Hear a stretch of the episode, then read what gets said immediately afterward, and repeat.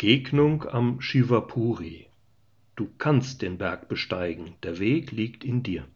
Von Horst Matthäus. Das Kathmandu-Tal lag noch im üblichen Spätherbstnebel, als eine kleine Gruppe frühmorgens zum Gipfel des Shivapuri, des Sitzes von Shiva, dem Gott der Zerbrechung der Unwissenheit, aufbrach. Es ist der Hausberg Kathmandus, der Hauptstadt von Nepal. Wege gab es noch nicht, und so musste sich die Gruppe über Stock und Stein einen Pfad suchen. Nach einiger Zeit des Aufstiegs stand sie plötzlich auf einer kleinen Lichtung und sah vor sich einen höhlenartigen Felsüberhang, in dem ein Feuer brannte.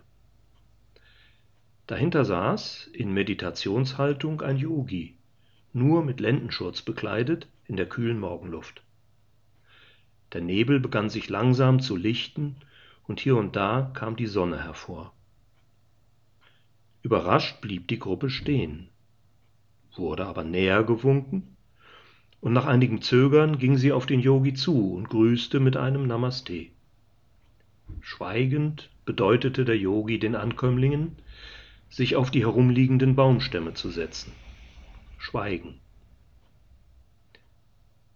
Nach einiger Zeit fragte der Yogi, woher kommt ihr? Wo wollt ihr hin? Hieraus entwickelte sich ein Gespräch, das in der Frage nach dem Pfad zur Befreiung gipfelte. Wie können wir Befreiung vom Rat der Geburt und des Todes finden, wir, die wir in dem Getöse der Welt, in der Stadt, mit unseren Familien und täglichen Sorgen leben, wenn auch du, Yogi, nach vielen Jahren in Meditation und Einsamkeit noch immer auf dem Weg bist? Nach langem Schweigen kam die Antwort. Ich habe meinen Weg gesucht und gefunden. Versucht nicht, ihn zu kopieren oder zu imitieren.